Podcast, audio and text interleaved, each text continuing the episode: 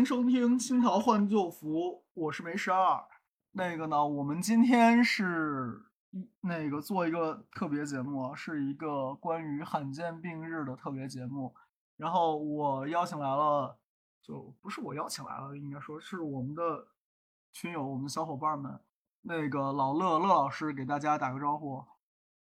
大家好，我是乐伟，很久没来了。然后沪上知名道长宝老师。大家好，我是宝路。然后还有那个，我今天特别邀请了一个，就是我们在那个贾德罕见病中中心工作的那个贾同学，贾老师。贾老师给大家打个招呼。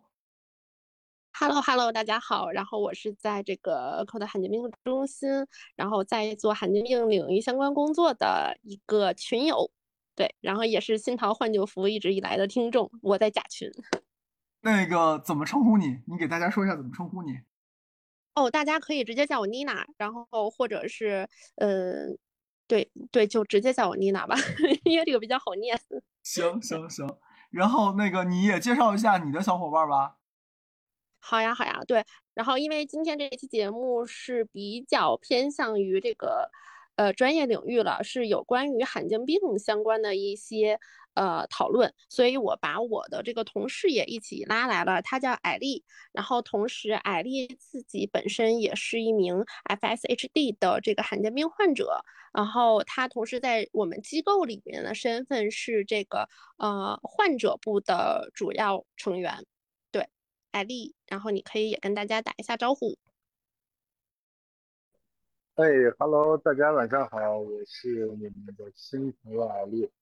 后也非常感谢子瑜的介绍啊，那个，呃，我呢是来自新疆乌鲁木齐，然后刚刚子瑜讲到，呃，其实我也是一名罕见病患者，我所患的这个疾病呢，可能大家也有，嗯，或者没有了解。因为我们的霍金老师哈，霍金老师还有跟我们招呼，看也都是同一类型的疾病。艾丽，你声音有点小，可能离嘴再近一点，然后我们会听得比较清楚。OK，我现在声音可以吗？呃，可以，你可以声音再大一点。声音再大一点。啊。呃，等一下，我看一下啊。好，那个我来做个开头，好吧？就是，哎，现在可以吗？哎，现在可以了，比刚才好太多了。我现在就感觉在你身边了，是吧？是的，刚才嗯，好遥远，好遥远。那个，我来给大家做个开头，好吧？就是那个前面我想好的这样一个开场，就是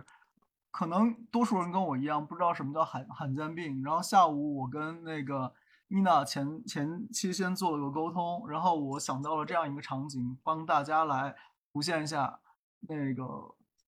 这个环境。就假设有个小 A，然后呢去医院看病，结果呢第一个医院看不出来他是什么病，然后第二个医院给他看呢，那个说，哎，你这个就是普通的发烧感冒，然后就给他吃了个感冒药，结果他越吃越不对了，然后后来就发现这个肯定不是感冒。然后又去了第三家医院，可能第三家医院又没有确诊，一直到第八家医院总算确诊了。医生说啊，你这个是个什么病？什么病？什么病？然后一看前面这些检查，就做乌泱泱的费用。然后医医院得出来结论了，这个叫做 A B C 病。然后呢，那医生，那你给我开个药呗，看看我这个是怎么治。实在不行不吃药，咱住院治疗也行。医生说，哎呀，这个很遗憾，目前为止呢。由于病例特别特别特别特别少，所以我们也不知道怎么治。然后呢，由于这个病人特别特别特别少，所以呢，没有大药厂研发它的针对性药物。然后，请你现在体会小 A 的感受。你是感到什么？会有怨气吗？会有愤怒吗？会有？为什么吗？那这个其实就是所谓罕见病患者所面临的一个处境。那个妮娜，你可以给我们介绍一下就是你嗯们那个工作的这个情境下面会怎么定义这个罕见病吗？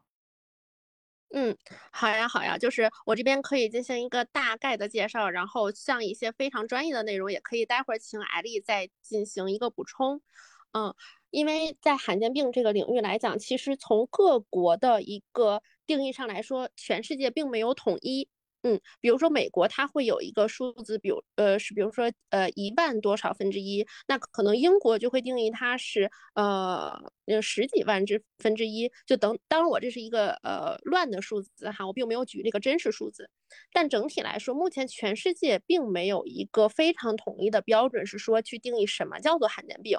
那由我们呃目前现在一个大众的概念来说，那你可以理解为它是万分之一的发病率。嗯，所以其实这些病种是非常少数的，在于我们的这个普通人群群体当中，这也是就意味着，那么有很多的人他是没有办法在呃有这个医疗条件去确诊的，因为它本身发病率低嘛，那研究相关领域的这个医生就会比较少。嗯，所以医生的这个专业度上本身就是要相对于常见病来讲，呃，稀缺太多了。嗯，那么从这个确诊上来讲，一般一个罕见病的确诊时间会有五到十年，嗯，他可能才会被确诊。包括像嗯艾丽，待会儿可能会分享自己一个从小的故事。那从他小的时候八岁一直到他十八岁这个整个过程中，他其实最开始就是被误诊的。嗯，然后第二个来讲的话，这个是从确诊方面是这样的一个现状。那再从他确诊之后，这个怎么去治疗来讲，那么全世界现在这个去能够有药物治疗的罕见病，那它其实呃，当然了全世界的这个罕见病目前的定义是在七千多种哈，但实际上嗯其中能够有治疗的，不管是药物也好，还是方法也好吧，它是根本不到百分之十的。嗯，也就是说，其实呃，这些人即使到最后确诊了，他也不知道怎么去治自己这个。就是七七千多种，最多知道七百种怎么治，是这个概念吗？对，呃，甚至于实际数字然后实际上其实是不止七千种的，对吧？可能上万种，甚至还有一些已经病了十几年，但是大家都不知道这是什么病的病，对吗？对，是这样的，因为其实它，嗯、很多罕见病它是和基因相关嘛，那还有一些罕见病是呃由于后天的一些成因，但是，呃，整体来说的话，其实它现在这个领域的探索，就是整个人类社会都是一直在往前去摸索的，就没有人知道它到底是有是一个什么样的状态。对，包括像我们同事还有一个同事，那他是自己家的小孩儿，然后，嗯嗯，他当时他现在目前的这个病是由于这个呃基因的缺陷导致脑部发育上面的一些问题。那从全国现在来讲，他能找到的病友就是全全中国就是十十三亿人、十四亿人这样子，嗯他目前能找到的得同样的病只有一个人。也就是说，就是他他家小孩的这个病，他是。嗯，没有人能够和他感同身受的。嗯，他目前只找到一个，对，所以大概是这样一个现状。然后，所以说，那从药物上面来讲的话，那那七千多种病里面，百分之十都不到是有药的，或者是有治疗方法的。这个也是一步一步往下再筛嘛。嗯，对，大概会是这样一个情况。艾丽，你也可以再补充一些，比如说我没有提到或者是没有说到的部分。嗯，Hello，艾丽。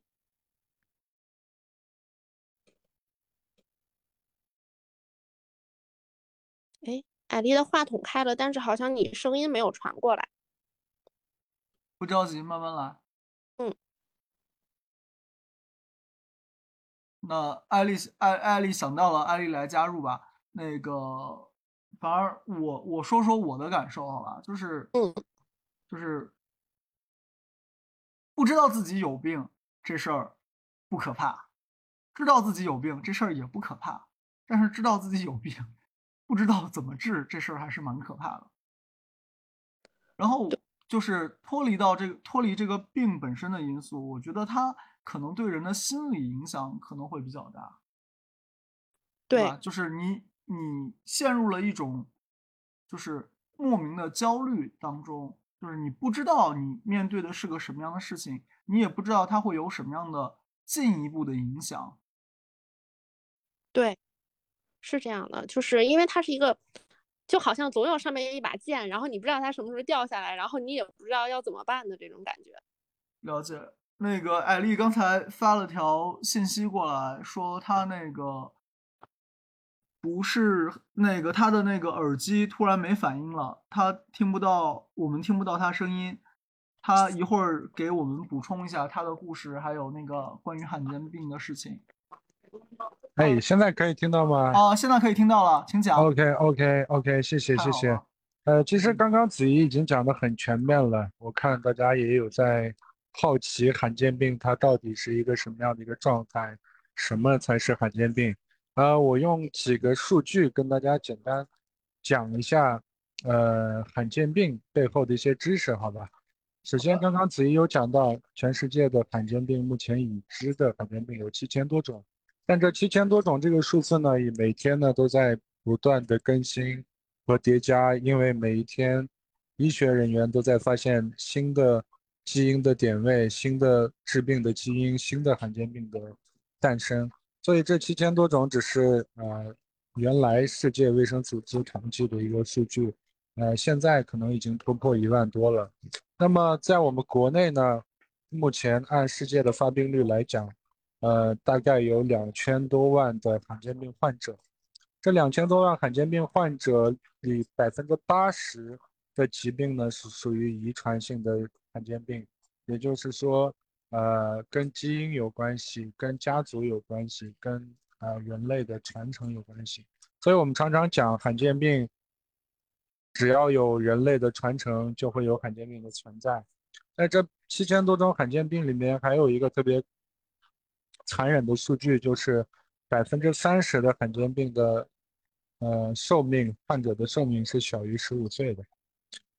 对，这一个一组组这个真实的数据背后，其实都是一个个鲜活的生命。我们也经常讲到这个话。对，我也不知道大家有没有听说过一些呃比较呃熟悉的词，比如瓷娃娃。呃，现场我不知道小伙伴们有没有听说过瓷娃娃这么一说。这个有，这个早十十多年前就有听说对过。其实这个是瓷娃跟骨骼相关的病，就是所谓一碰就碎，就像瓷娃娃一样。嗯，对对，像瓷娃娃、棉宝宝、熊猫宝宝，还有小飞侠、月亮的孩子，这些一个个你们听着可能非常温柔、非常可爱的名字，后面其实都是藏着一个个罕见病，它都有自己的故事和自己的疾病特征。对，这是我对罕见病的一些补充。所以我们常常讲到罕见病呢，它不单单是医学问题，它还是一个社会的问题。因为罕见病患者由于发病率极低，他会遇到很多的这种的困境。呃，我们一般有以五个困境来去描述罕见病患者群体的这个困境。首先是我们的疾病诊疗的困境，也就是说，由于发病率的极低，呃，整个医疗系统对罕见病的认知也偏低，所以罕见病患者到医院他是得不到第一手的治疗的。他是得不到帮助的，就像刚刚老师有讲到，呃，其实，呃，就像那个小 A 一样，对吧？他好不容易到医院查了好几年，最后发现自己患的这个疾病没有任何的诊疗方法，医生让他回家等着。其实这是一个非常痛苦的一件事情。我一会儿会简单讲一下我从小的一个经历，也是很好玩的一个事情。呃，除了疾病的诊疗的这个困境之外呢，我们罕见病患者还会遇到这个药物。的困境，也就是说，我们没有任何的药物，很多罕见病是没有任何的药物可以治疗的。还有就是家庭经济的困境，那这一点就和药物的困境和疾病诊疗的困境就相符了。呃，因为疾病的这个诊疗水平不足，罕见病患者往往需要多年的时间才能确诊。那这辗转多年，他需要去医院，呃，随访很多年，他会掏很多这种。呃，不该掏的医药费，对吧？他会浪费很多的钱在诊疗上面，所以它会导致整个家庭的经济水平下降。那除了这个随诊带来的经济压力之外呢，我们罕见病患者还有一个关键词就是，呃高额药、救命药和天价药的这么两个关键词。我不知道大家去年有没有听说过，呃，我们呃短视频上都比较火的那个天价药灵魂砍价的那个案例哈，就是就 SMA 患者的天价药进入中国市场。被定价为七十万一针，那对于罕见病家庭来讲，七十万一针是一个呃非常高昂的一个数字。那最终呢，在呃国家医保的谈谈判之下，最终降到三万三一针。但是你们可能觉得这是一个很大的帮助，解决了很大的问题。呃，但回归到现实。三万三一针也不是一针能解决的吧？啊，对，这三万三一针是患者要终生用药的，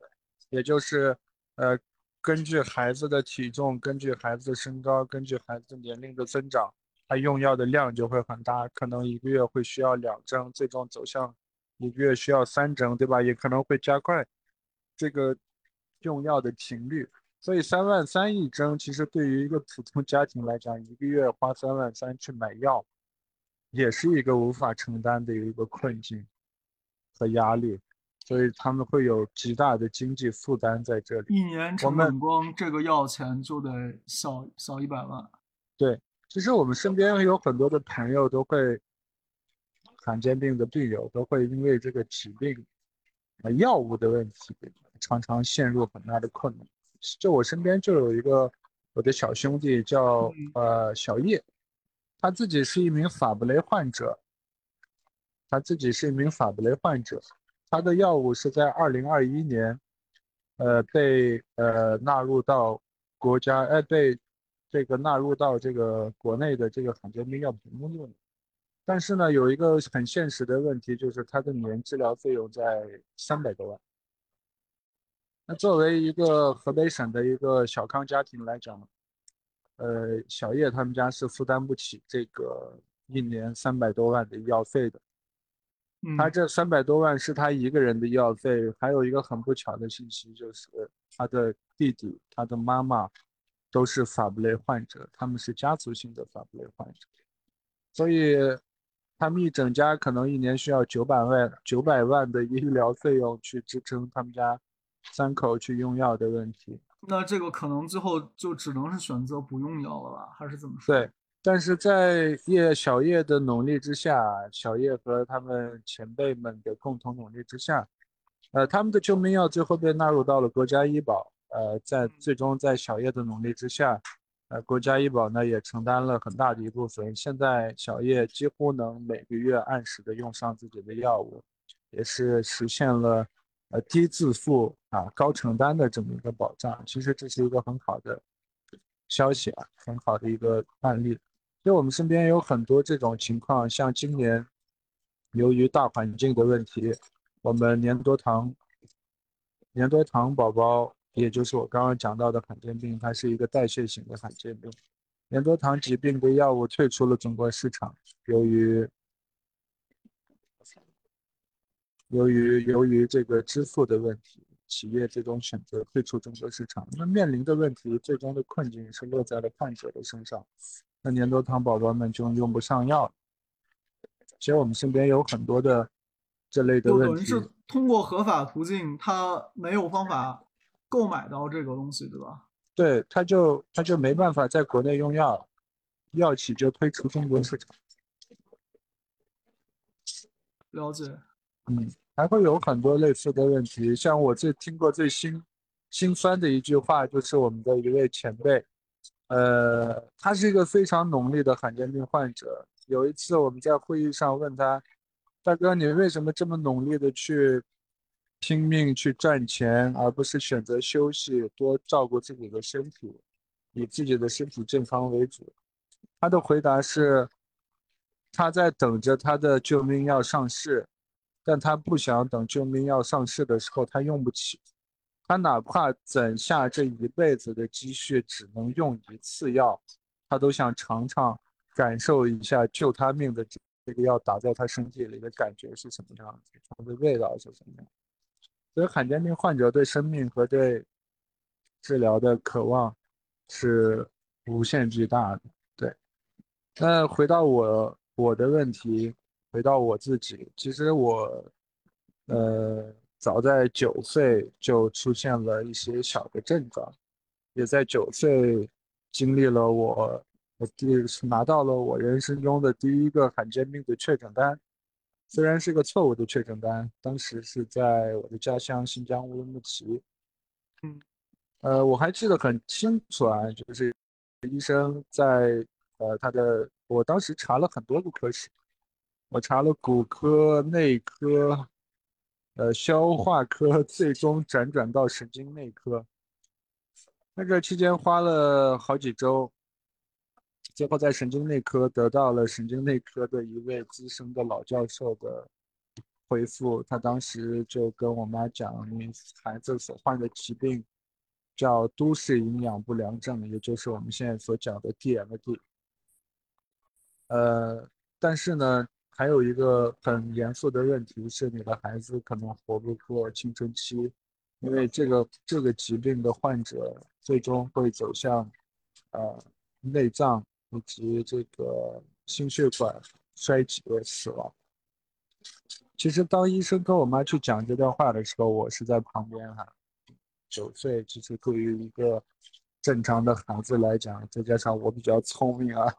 九岁，我已经有了自己的一些人生思考和自己的一些人生方向，我也有了能，我也知道了什么是死和亡，什么是活着。当时得得知自己活不过十八岁后，其实我是，呃，我我我是非常恐惧的，就是我怎么怎么描述我当时的感受？其实，呃，你们可以想象成我从一个彩色电视的一个世界。我能看到彩色的世界转变成了一个黑白的世界，就是很多的东西我没有了那个童真的那种憧憬，我没有了那种向往，我更多的是在九岁的时候就开始去想，我未来的这十几年，未来的事情要怎么去做，未来的生活可能是什么。后来我不记。得细节了，但是我妈前段时间其实有跟我聊这个问题，跟我描述，她说我从医生的办公室出来，问我妈的第一句话是：“妈妈，我是不是不能再像不能再打篮球了？我不能再跳舞了？我不能再跑步了？”其实我九岁担心的是，我能不能再跑步？我能不能再打篮球？我能不能再跟同龄人一起玩耍？后面逐渐年龄变大。呃，但是很巧的，很很奇怪的是，啊，我身体却没有发生像医生当时跟我讲的那么大的变化，我还是依旧能跑，依旧能跳，我依旧能开开心心的跟我的小伙伴们一起去玩，直到十八岁左右，我才发生了呃身体上的这个进展，首先是腿部开始。呃，萎缩啊，走路开始困难，对吧？走一点就累，最终经历了十余年之后，在呃十八岁、十九岁的时候，快十九岁的那一年，呃，在北京协和拿到了我人生中的第二个确诊单。呃，医生给我的信息是：啊，你所患的这个疾病不是都市肌养不良症。我特别开心，因为我一想自己不会死了，我还能继续活几年，我就很开心。接着我问了他一句话，我说：“那我会死吗？”医生说：“你不会死。”我又反问了他一句，我说：“那我有药治吗？”但我收到的回复，还是那一句：“啊，不好意思，你这个所患的疾病是一种罕见病，目前没有任何的治疗方法。”其实。当时的心理感受就是把我从这个深渊拉出来，让我晒了一会儿太阳，又紧接着把我扔下了下一个深渊。呃，就这样慢慢慢慢，啊，我开始从一个每天想着自己会死亡的状态，转变为自己不会死，但是依旧无药可救的心理。呃，也在呃不久之后认识了现在的。工作单位的这群小伙伴，开始了服务患者和罕见病正式呃斗争战斗的这么一个环境里，对，大概是这样。喂，我们在，我们在。哎对，我觉得可以交流一下，因为讲的可能也有点。你你让我想起来好好多故事，真的是脑子里面哗哗哗的在过画面。嗯，那个就是你们知道那个糖尿病吧？我是有家族遗传糖尿病，糖尿病在有药治之前也是绝症。然后那个最早是先是有一型糖尿病，嗯，药出来的。然后那个时候我记得是是美国的，好像就是有一个小姑娘，她就是确诊了一型糖尿病。但是当时就是没有药，然后那个医生只能鼓励她再坚持坚持，再努力的活下去，活到有药能治愈她，就有点像你刚才讲的那个那个朋友，他就是没有药，他在努力坚持，他就是想试一下那个药，哪怕是未来这个药发明出来用一剂试过也好，然后就就是就是就是就是会想想到这些场景。然后，如果说有一些病以前是绝症，那就比如说我们说以前肺炎什么都是绝症，然后后来有了那个青霉素，然后不再是绝症了。但是现在其实依然有很多病还是绝症，而且少人研究，就像你刚才讲的那样。然后我就想到前前面有一个跟罕见病。很有关系的一个一个，就是所谓的互联网上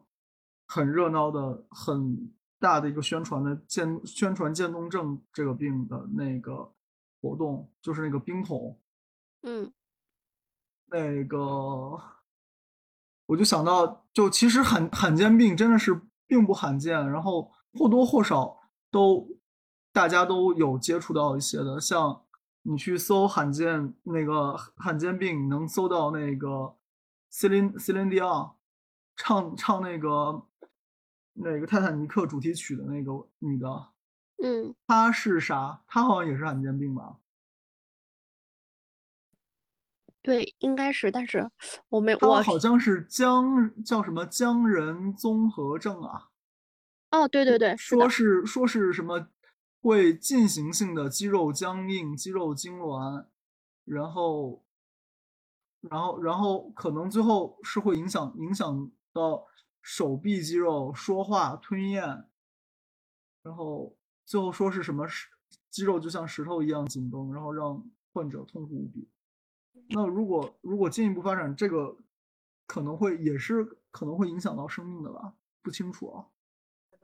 对，其实您提到。呃，它和癌以及像渐冻症，它们都是属于神经退行性疾病，所以这种本身和神经相关的，它，嗯，从治疗或者是从这个科研角度来说，就算是非常就难度很高的一个领域，因为它和神经相关。对。哎，我插一句啊，我是乐伟，嗯，其实，嗯，其实就是所谓的罕罕见病，是因为它的。嗯，它和常见病正好是相对应的。它其实它的发生效率、发生概率是比较低的。但其实，因为我也因为这这个话题，我去了解了一下罕见病嘛。但其实，在我们知道很多名人里面，很多人是跟罕见病相关的。比如说，我们现在科学科学家里边就很，就是一下子能想到的就是霍金，对吧？霍金，嗯，对他就是罕见病。然后呢，其实我后来在查里边有一些。很有名的一些名人，他的罕见病其实我一查到也也很也很吃惊。比如说奥黛丽·赫本，他就是患了一种叫原发性的叫胆汁性肝硬化，他也是因为这个病去世的。他是和你，他也岁数不是很大就去世了嘛。然后呢，我们现在其实还有一些很有名的，就比如说梅西。梅西嗯，对，梅西他小时候就是因为他有很有足球天赋嘛，但他是嗯。少年的时候就被医生确认说，你就你的那个生生长激素是没法正常分泌的，所以你是长不高的，你是身体会停止发育。也是这个原因，嗯所以就基本上给他的整个体育生涯就判了死刑嘛。后来还好，因为他父亲是拿，因为他把这个孩子推荐给了愿意为他治疗的球队，所以那个时候巴萨就出钱愿意用他们的方法去培养这孩子，所以他那个时候就是每个月都要以几百美金、九九百多美金的这样的药物来刺激自己的生长发育，才有现在的球王。所以当时如果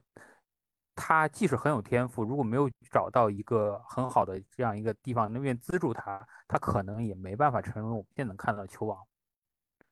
这也是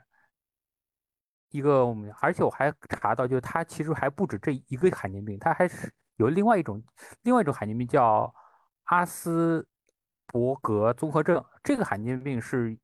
有点自闭性质的，它是那种有点有点我们说的那种叫精精神类那种，他他自他他有点自闭性性格那种，所以他对外交流，在我们有时候看他好像很腼腆，和一般的南美球员不太一样，也是因为他患有这方面的一个罕见病的原因。所以其实我觉得，就是罕见病真的是不是很罕见，而且呢，确实因为我们现在看到他是在我们身边的人会得这种病，而且很多名人也会得。而这些名人呢，他可能是比我们一些普通人他有更好的就医条件，所以他能得到一些延续。但对于我们一些普通人和普通家庭来说，他可能就面临了一些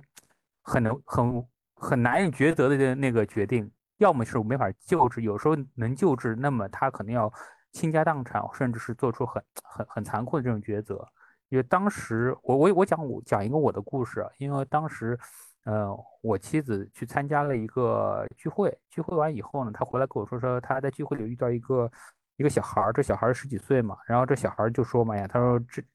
参加聚会很开心嘛，因为在这聚会的过程中，他能吃到很多美食，他在西班牙吃不到，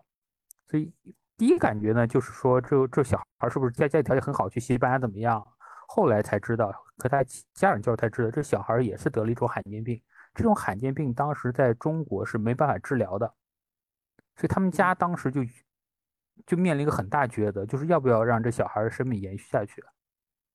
究竟是治疗？因为他当时说，如果要治疗，只能去西班牙才能治疗。所以当当时后来是究竟是放弃这个孩子治疗呢，还是说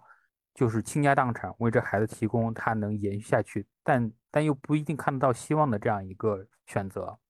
最后他们家就是。嗯，一一一边把家里的一套房卖了，第二呢，就是说他们家父亲就是拼命的挣钱那种，然后母亲就可能带着小孩去西班牙。就是现在呢，这小孩的那个病情已经稳定下来了，可能这是一个比较好的一个结局那种。他们后来也是也怀了二胎嘛，也对对他们来说，可能家家里那种。您怎么说呢？就是说他们现在也能比较能面对现在这样一个情况那种，但其实我觉得这样一个觉得可能不是每个家庭都能下这样的决心，好吧？但但是我做做一个简单 这样分享插进来那种。呃，刚才刚才那个艾艾丽聊的时候提到一个点，就是她被误诊为精神病，你们有听到这个事儿吗？有注意到吗？我刚好查罕见病时候看到讲到梵高。说是说梵一般说法，梵高会说他最后是精神病嘛，然后但是现在有讲法是说他是祖外祖父死于精神病，有一个姨妈是患的癫痫，然后还有一个不走寻常路的舅舅是死于自杀，然后他是饱受精神折磨，然后什么什么的，最后发现他可能是得的是叫做。那个常染色体显性遗传的一种病，叫做间急性间歇性普林病。然后说这个是代谢异常，会去伤害他的神经系统啊，然后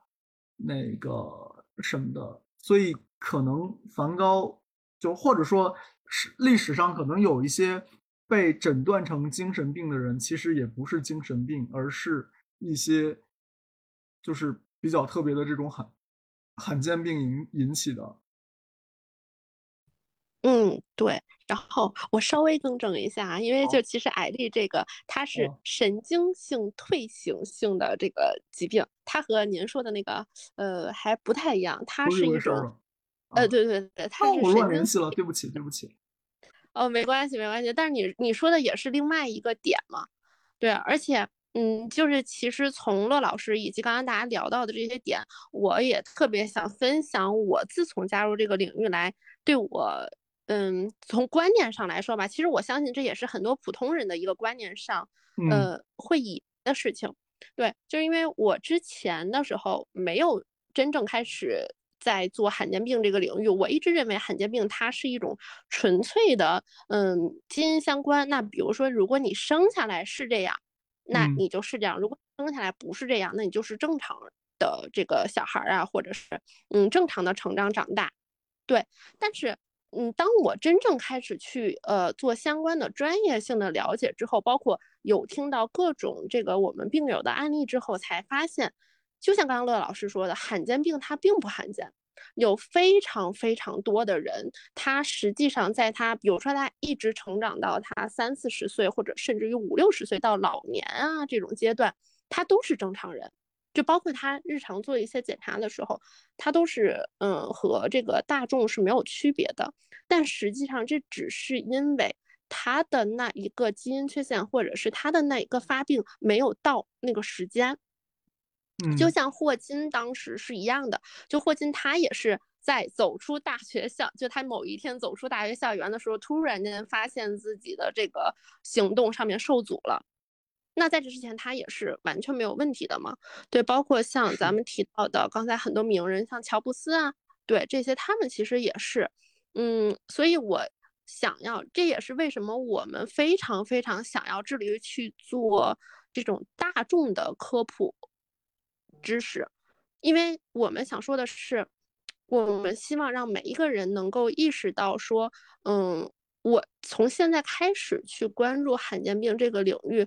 不单单是为了目前现在这个群体里面的一些发生，其实同时它也是为整个怎么说呢？因为就像刚才说的，只要有人的传承，就一定会存在罕见病。而且，嗯，想说点，这个倒不是说大家 大家可能都会有这个潜在的因素啊，也不是，当然也希望大家每个人都身体健康。但是，确实我们需要意识到的一件事是。很多我们以为不存在的东西，它真的有可能会就像一张彩票似的，它突然出现，然后你就中了这个金银彩票，那它会对你产生一系列的影响。对，所以就这个也是我想和大家分享，也是我当时加入机构之后，嗯，对我产生很大冲击力的一个点。对，大概是这样。然后，哦，对，包括我刚刚看一下，就是我自己的两个朋友，他们也上线了。然后，对这个这两个朋友，就是我也想提一下，是因为当时我加入机构之后呢，就是我就像他们，我在给他们介绍说我目前在做什么事嘛。然后在很偶然，就是我们完全以前没有聊过相关的话题。然后在有一次我们吃饭的时候，有聊到说，嗯，就是我这个朋友他妈妈，嗯，在他小的时候是这个去世了嘛。然后他就给我形容了一下，他说，嗯，当时很突然，就是从他，呃。突然间感觉身体不适，然后到去医院检查，然后再到他后面真的就是一个突然去世的这样一个状态。他嗯，时间很短，大概也就是几个，哎，我印象中是几个月还是半年，我忘了哈。然后他就给我描述了一下，说当时是一个什么样的情况，他做了哪些检查，然后他就说，因为嗯，医生给他讲到的是肺部的这纤维化嘛。对，但是医生也查不出任何的原因。这种任何的原因就包括了是否是基因的问题，然后是否是外部影响的问题，是否是什么病毒性的原因，就所有所有的原因都去查了，他都找不到。然后我当时，因为当时我们机构正好在去做一个 IPF 的这个活动，那 IPF 它其实，嗯。是一个罕见类型的罕见病的这个这个简称名字，它实际上叫特发性肺部纤维化。嗯，然后我当时第一反应就是说，我说，哎，我说那这个是 IPF 啊。然后他，然后他就他就当时就是就是对，就愣了，就说说这是什么？就是就是说，因为他嗯那个那个阶段的时候。呃，做了非常多的这个检查嘛，一直都不知道到底是什么样的原因。然后我就给他去大概科普了一下，然后也找了一些 IPF 相关的这个文献发给到我这个朋友，然后他才知道原来是这么回事。对，所以，嗯，我分享这个故事的点就是在于，我也想说，嗯，很多很多我们身边的人或者我们身边的朋友，他实际上他是他是由于不没有了解过这个领域，所以他一直不知道，就是发生在自己身边的这些呃这些病啊，或者是自己见到的一些呃情况呀，是是是是什么样的原因？对，他也。包括如果要是说这件事情发生在别人的身上的时候，大家都觉得是个故事。但当这件事情发生在你身身发生在你自己身上的时候，你就这它就会成为一个你的心结，就是你就会一直解不开，你就会一直在就是想不明白这个东西是怎么回事。所以我们也是希望，嗯，通过让更多的大众能够了解到这个领域之后，呃。也提高大家的认知，然后也能够解开很多人一直解不开的一个谜。对，大概是也有这样的一个想法在里面。我们机构所做的事儿，对你给我们介绍介绍你们机构主要做些什么事儿呗？啊，好呀，好呀，对，呃，这一部分的话，就是呃，也可以我先讲，然后艾丽补充哈，因为艾丽在机构的时间比我要长得多得多，对。然后，嗯，对，是这样的，就是我们机构实际上是，呃，可以理解为有五大的这个业务板块儿，嗯，那其中一部分的话是我们会去做，呃，这个信息宣传，嗯，然后这一块就包括了我们自己是有一个非常大的罕见病信息网，那基本上对于这些，呃，最终啊辗转终于确诊了自己是罕见病的病人，他通常都会上到这个网站。嗯，或者是说他们，因为这个网站是全基本上现现现在算是咱们国内最全的一个罕见病的信息网了，可以可找到一些他们相关的内容。嗯，那同时的话，嗯，也会有很多的这个患者家庭，然后他在确诊之后会主动找到我们机构来寻求一些帮助。嗯，这个是一点。然后再有一，嗯，再有一部分的第二部分的这个呃业务内容的话，其实就是艾丽所在的这个部门。这是我们患者服务部，嗯，在这一块的话，其实我们区别于非很多的这个机构来说，我们并不把重心放在单个家庭救助上，因为呃，其实有很多这个嗯公益类型的机构吧，他会是说，呃，比如说通过捐钱或者是嗯其他的一些方式吧，他会做单个家庭。嗯，比如说直接给到某一个罕见病患者家庭啊，呃，资助你，比如说买一次药啊，或者资助你一次看病啊，对，就像这一类型的话，在我们机构它并不是一个重心，嗯，原因是在于我们希望做的事情是一个非常具有公平性的，就比如说某一类罕见病，它一共有三百个家庭都是这样的，那我拿到这个钱只救三十个家庭，那剩下的二百七十个怎么办？就我们。的机构不会认为这是一个，嗯，公平性或者是，呃，足够好的解决方案。所以这个就有点像等脏器捐献了，对吧？对对对，是这个意思。所以我们的这个看法就是说，我们不如拿到这个，呃，资金之后，那我们做一些患者的这个孵化出来。比如说，因为我们机构本身是多病种嘛。多病种，您可以理解，就像，嗯，我们现在能够涵盖到罕见病不是一个病，刚才说了是一万多种病。哎，对对对，是的，所以我们就想说，我们可以不要去做这个，呃，这个这个针对某一个，但是我们会孵化很多的患者组织出来。这一块的话，其实我觉得用一个用一个金融上面的概念，可能大家会更好理解哈。就我们类似于一个母基金，然后孵化出来很多的子基金，但当然了，我们跟基金没有什么关系哈，就是我只是拿这个做一个形容。就我们扣的罕见病本身是一个多病种的，但是我们会帮助很多病种去做从零到一的孵化，那帮助他们集合到全国各地的这些病友啊，然后组织他们的力量。然后给他们到一些不管是这个医院的，或者是专家的，甚至一些药企的这种呃多方合作的支持给到他们，对。然后同时我们也会培养他们成为专家型的患者，对。因为我们在我们看来，患者并不是非得做一个被等待救助的人，对，久病成医嘛。对，是这样的，就包括像我们创始人本身，他自己也是假性软骨发育不良症的患者嘛，那自己的观念以及我们机构的观念，包括你也能看到艾丽呀，像还有包括一些其他病种的这个患者，在我们来说都是同事。就我们的观念就是在于，首先你作为患者要为自己发声，如果你连连你都不去救你自己的话，那还有谁能听得到你的声音？还有谁就是还有？谁能够去来帮助你？对，所以我们也是致力于把所有的患者组织孵化成真正能有能力去推动政策改变，以及真正有能力去为自己做一些事情的这样的患者组织出来。对，这个是我们大概就是第二部分的业务。然后再有的话，其实我们还会去做行业推动，那这里面呢就包括了一些政策呀，然后包括一些罕见病的高峰论坛，就像这个高峰论坛，我们目前是有做了十一年，呃，我印象中没错的应该是十一年，它算是在罕见病这个领域来说最大的一，包括也是时间最久的一个，嗯，这种这种大型的论坛的模式。啊，每年我们在线下都会去做。然后也是结合了，呃，各个药企啊和一些医院，嗯，去联合做这个事情。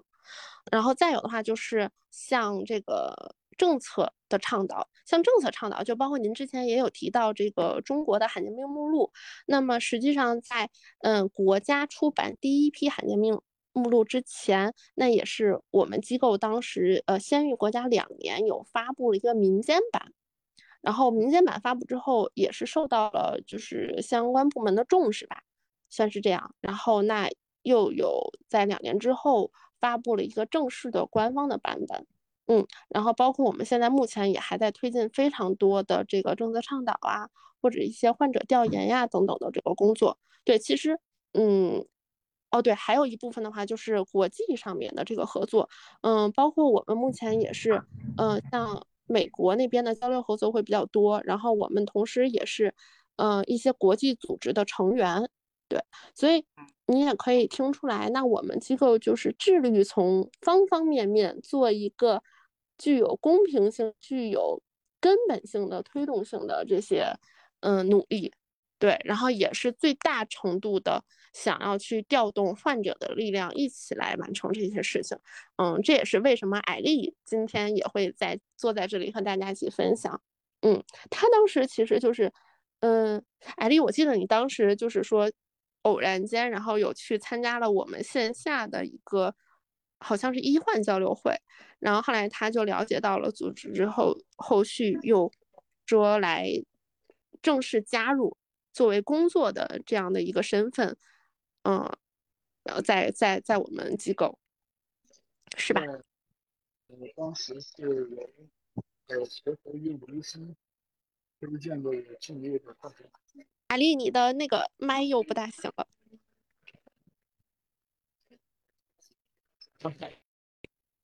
啊，对我当时是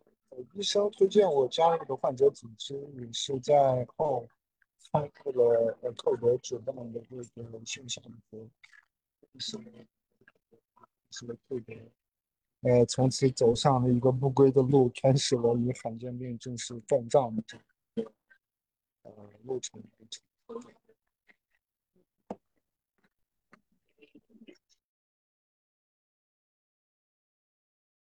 喂。哦，他好像刚刚说完了，但是好像那边声 音有点杂。对，没事没事。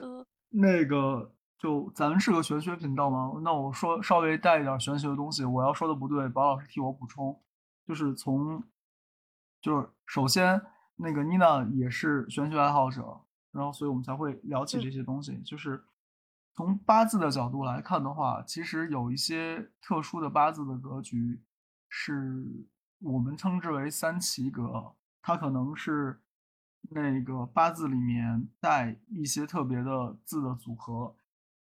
然后我中医老师当时就给我讲说，这种带特殊组合格局的人，往往是所谓背负使命来的。就开玩笑说，我们都是芸芸众生，有人是普通玩家，有人是 氪金玩家，有人是人民币玩家，然后还有一些人是 GM。然后还有一类可能就是管理员账号，但是呢是短期管理员账号，就是来人间一趟，然后去宣传一些什么东西，或者去把一些补打一些补丁，做一些补充，让一些我们普通玩家看不见的东西被看见。哦，然后说这个其实就是前面想到圣经里面有这么一个故事，就是。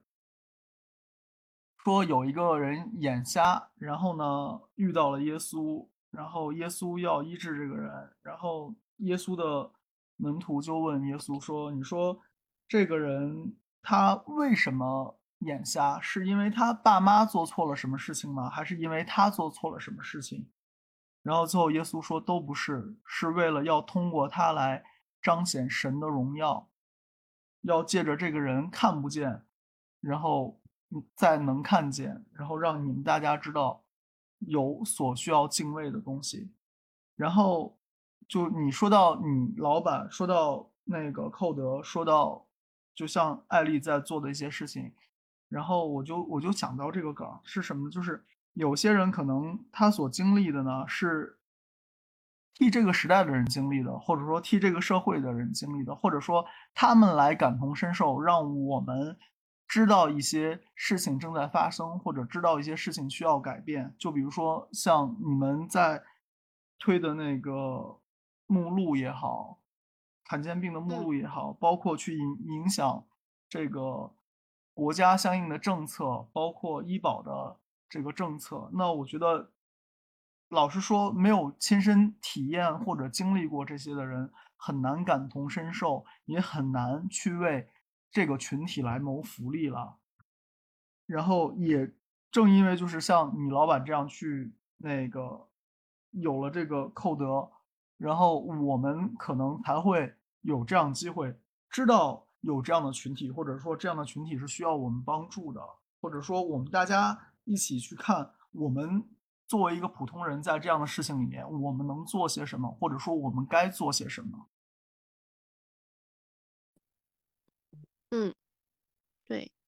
然后好，那个我把气氛带的有点低。那个我们上半场要么先这样，然后呢，我计划是这一次的那个录制是录制成上下两集。上一集我们可能说了很多社会层面的东西，或者说说了很多科普的东西。那下半场我可能会带更多玄学层面的、中医层面的东西来聊。然后后面宝老师也好，那个妮娜也好，我相信会有好故事等大家。然后那个我先放一个那个片尾音乐，然后我们接下来录下期，好吧？好的，好的。